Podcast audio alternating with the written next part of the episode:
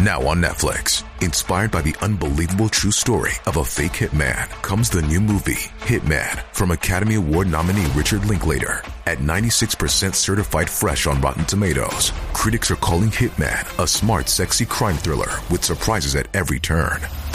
Starring Glenn Powell and Adria Arjona, Hitman. Now playing on Netflix and in select theaters. Rated R. どうも、ゆっくりレ夢ムです。 どうも、ゆっくりマリサだぜ。今までいろんな事件を取り上げてきたけど、どんな職業の人が犯人になりにくいと思う？どんな職業？やっぱり犯人に立ち向かう職業って意味では警察官とか弁護士、裁判官じゃないか？まだまだ甘いわね。人を職業で決めつけるのは良くないわ。じゃあなんでそんな質問したんだよ。さっきの質問自体がナンセンスだって気づいてほしくてね。そこまでは考えられなかったぜ。じゃあ、今回はなんと現職の警察官が起こした事件、制服警官女子大生殺人事件について紹介するわね。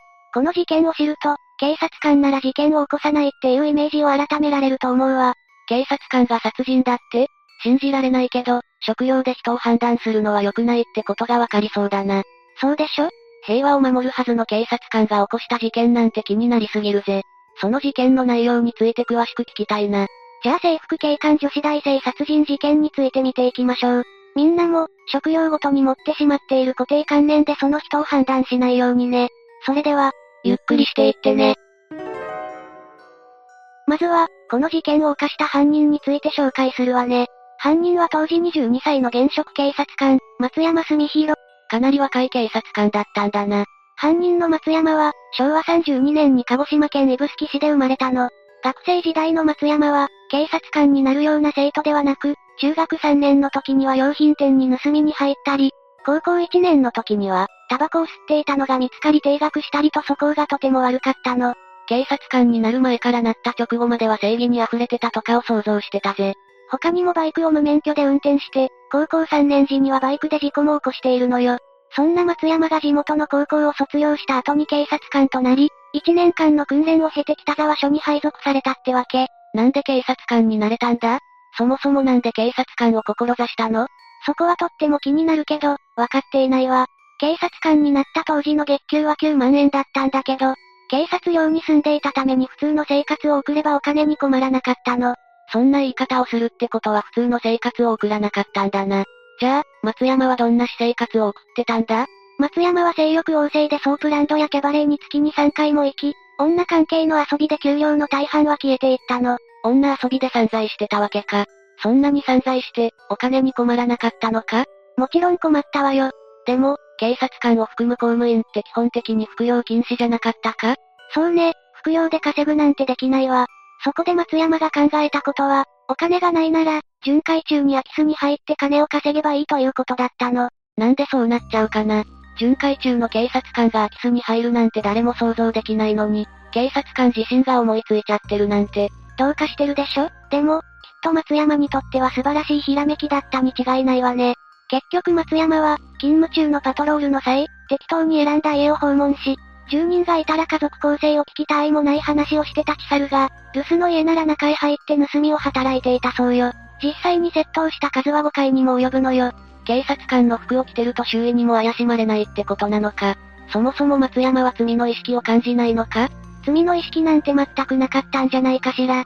だって松山はこの時に盗んだクレジットカードを使って買い物をしたり、飲食店で支払いをしたりなどの詐欺行為を23回もやってるんだから、呆れるぜ。ここからは、松山と被害者の女性の関係を見ていくわね。事件の約半年前の昭和52年夏、松山はパトロール中に偶然優子さんという女性を見つけたの。優子さんは背が高く、かなりの美人だったそうで、松山は一方的に惚れ込んでしまったの。一目惚れするほど優子さんは素敵な方だったんだな。一目惚れをするだけだったら何の罪でもないんだが。その後、松山が優子さんの後をつけてみると、東荘の1階に住んでることが分かったの。部屋が1階だったというのもあり、松山はたびたび優子さんの部屋を覗きに行っているわ。ストーカーじゃないか。優子さんには気づかれないように覗き見をしていたのか？いいえ、優子さんは気づいていたわ。事件が起きる前に、優子さんは婚約者に対して、最近若い警察官によく部屋を覗かれて怖いのと相談していたのよ。警察官にたびたび部屋を覗かれるって想像ができないほど怖いだろうな。そうでしょうね。そんな中、事件が起きてしまうの。犯行2日前の昭和53年1月8日、松山は新宿歌舞伎町に大人な内容の映画を見に行ったの。大人な内容ね、すでに嫌な予感しかしないぜ。その通り、大人内容のストーリーに興奮しきった松山は、警察寮に帰った後もその余韻が冷めず、優子さんのことを思い出していたのよ。一方的に知っているだけの女性に対してそこまでの妄想をするなんて、気持ち悪すぎるぜ。映画を見た翌日の勤務中、松山はこの映画と優子さんのことばかりを考え、明日あの女を襲ってやると心に決めたの。そんなことを心に決めるなよ。警官の制服を着て、交番にいるって時に我に帰ったりしないのか？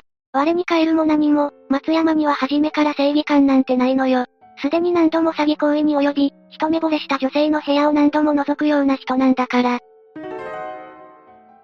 じゃあここからは事件当日について詳しく説明していくわね。昭和53年1月10日、松山は優子さんの部屋へ向かい、両隣の部屋が留守であることを確認した上で、優子さんの部屋ドアをノックしたの。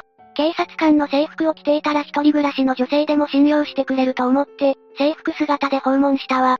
そんなところで警察官の地位を利用するなよ。卑怯すぎるぜ。松山は交番から巡回に来ましたと言ってドアの前で待ったの。優子さんは不思議に思うも、警察官の呼びかけを無視するわけにもいかず、ドアを開けてしまった。本物の警察官が来たらドアを開けてしまうのも無理はないぜ。そうね、きっと優子さんも最近自分をつけて回る警察官が脳裏によぎったと思うわ。優子さんが扉を開けると、松山はただいま周辺をパトロールしていまして、などと適当なことを言って、優子さんの家族構成や本籍地などを聞いていたの。適当な話をしている間に松山は、部屋に優子さん以外の人がいないかも確かめていたわ。なるほどな。優子さんの他に誰もいないことが確認できると、松山はいきなり優子さんに襲いかかり、両手を掴んでベッドまで押していったの。優子さんは誰か来てと大声を出したり、松山の顔を引っかいたりと暴れて抵抗するも、女性の優子さんが松山にかなうこともなかったわ。女性を力ずくで襲うなんて最低すぎるぜ。結局優子さんができた抵抗といえば、松山の顔を引っかくことと警察官の制服を引っ張ることくらいね。これにより、松山の顔には引っかき傷ができ、制服のボタンも引きちぎられたそうよ。たったそれだけだったとしても、こんな恐怖の中よく優子さんはよく抵抗したな。優子さんも必死で立ち向かったってことよ。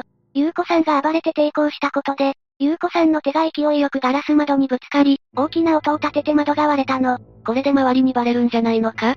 松山も同じことを考えたわ。でもガラスが割れた音でバレることはなかったの。でも、もろもろまずいと思った松山は、もう殺すしかないと考えたの。予想はしていたが、その思考回路おかしすぎるぜ。このまま優子さんを解放して、事件がバレ、退職に追いやられるのが怖かったのよ。こんな事件を起こしておいて、退職を恐れるなんて、おかしすぎる。そうね。で、焦った松山はとっさに優子さんの首を自分の手で締め、しばらくは抵抗していた優子さんがぐったりしてきたの。でもまだ優子さんは生きていて、またまずいと思った松山は、偶然目に入ったストッキングで一気に優子さんの首を絞め、殺害したのよ。優子さんは勝手に一目惚れをされただけなのにな。婚約もしていたみたいだし、やりきれないぜ。覚えてるかしら？松山の本来の目的は、優子さんを襲うことだったでしょ？優子さんが完全に息を引き取った後、松山は思う存分優子さんを強姦したそうよ。それが被害者に対して取る行動か？ここまでやってのける犯人にとって、そんな考えはないのよ、きっと。優子さんを散々犯した後、松山は事件を強盗の仕業に見せかけようとして、部屋を荒らすなどの小細工をしたの。その後、目的を全て果たして後は逃げるだけとなった松山なんだけど、制服を着ている最中にあることに気がついたの。あることって？なんと松山が割れた窓に目をやると、ある一人の女性が松山のことを見ていたのよ。松山の犯行が見られていたのか？いいえ、犯行自体は見られていなかったみたいなの。その女性は、優子さんの家の大家さんで、外出しようとした時に優子さんの部屋の窓が割れているのを見て、見に来たらしいわ。優子さんが必死で抵抗した後だな。松山は相当焦ったんじゃないか？もちろんかなり焦ったと思うわ。でも、松山はなんとか冷静を装い、女性が殺されてる、至急110番通報をしてくれと叫んだそう。自分が犯人なのに白々しいぜ。大家さんはとっさには、はいと叫んで、電話に向かって走り出したの。その隙を狙って松山は現場から逃げ出し、自分が勤務する派出所へ戻ったわ。改めて松山が警察官だってことを認識すると、寒気が止まらないぜ。大家さんから通報を受けた警察官は、現場に行って大家さんに事情聴取をしたの。そこで大家さんは、自分は第一発見者ではなく、他の警察官が第一発見者だった。という証言をして、徐々に真相が明らかになっていったわけ。そして、大家さんが述べた警察官の特徴から、その人物が近くに勤務している松山だということが明らかになったわ。松山にとっては大ピンチじゃないか。そんな中で、どうやって乗り切ろうとしたんだ？松山は偶然自分が強盗殺人現場の第一発見者となったとその供述をしたのよ。もちろんうまくいくはずはないけどね。顔の引っかき傷やちぎれたボタン、大家さんの発言などの証拠から、明らかに松山が犯人と断定できたの。同僚の警察官もさぞかしびっくりしたことだろうな。犯行が明るみになった松山だけど、どんな判決を受けたんだ？当然のことだけど、松山は即日中に懲戒免職処分を受けたの。それはそうだろうな。こんな男に警察官を名乗る資格はないぜ。次に処分を受けたのは、警察署のお偉いさんね。1月19日、国家公安委員会は、警視総監土田国康に言及、他警視庁幹部3名も処分したの。ちなみに警視総監の処分はこれが戦後初めてだったのよ。どれだけ重大な事件だったかがわかるな。そうでしょ。あと、北沢署の署長も隕石辞任しているわ。で、一番重要な松山の刑罰に関しては、死刑が求刑されたものの、無期懲役が実刑判決として下ったの。その後、松山は控訴を申請するも棄却され、無期懲役の刑が確定したのよ。あと、今回の裁判では、殺人事件以前に犯していた窃盗なども明らかになって、その罪にも問われたの。自分の欲望のために職権を利用して窃盗や殺害まで犯したんだから、重い刑罰を受けて罪を償ってほしいぜ。そうね。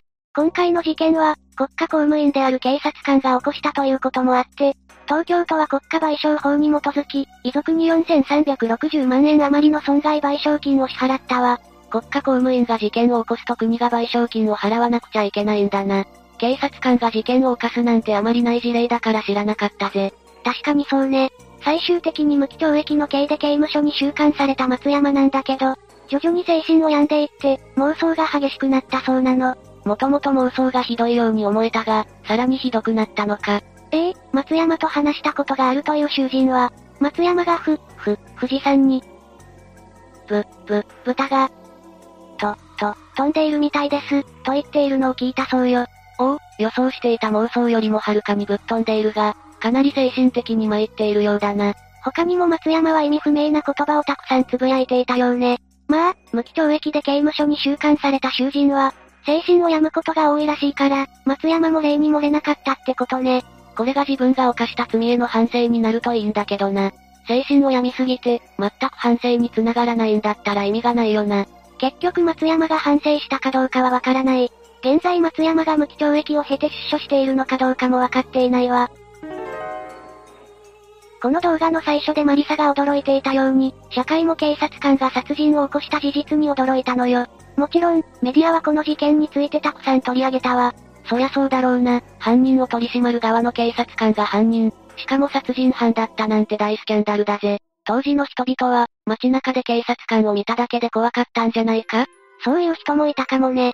そういえば、さっき伝えた警察のお偉いさんたちの辞任も、マスコミの報道を受けた世論の批判が理由だと言われているわ。当時の警察は社会からかなりの攻撃を受けたみたいね。松山一人が犯した事件は、警察全員の顔に泥を塗ったってわけだな。警察が事前にどんな対処ができたかはわからないけど、前科のある松山を採用しなければよかったんじゃないかと思ってしまうな。それもそうね。松山は、彼以前の警察官たちが必死で作り上げてきた警察官像を一瞬でぶち壊したと言えるわね。やっぱり、警察官になるには相当な覚悟と正義感が必要ね。そうだな。それと、残念だけど、それだけの覚悟と正義感を持った警察官ばかりじゃない。っていうことも私たちは心得なければならないわね。もちろん正義のために頑張っている警察官はたくさんいるけどね。でも今回の件を聞いて、人を職業で判断しちゃいけないって強く心に刻んだぜ。あと、今回の事件に関しては、本物の警察官が被害者の家に来たってことで、詐欺ってわけではないし、相手をどこまで疑えばいいかもわからないもんだな。そうね、少しでもおかしいと思ったら、自分の勘を信じてみるっていうのも良いかもしれないわね。特に一人暮らしの人は要注意よ。そうだな、常に相手を疑えってことではないと思うけど、信じすぎるのも良くないぜ。さて、というわけで今回は制服警官女子大生殺人事件について紹介したよ。次回もゆっくりしていってね。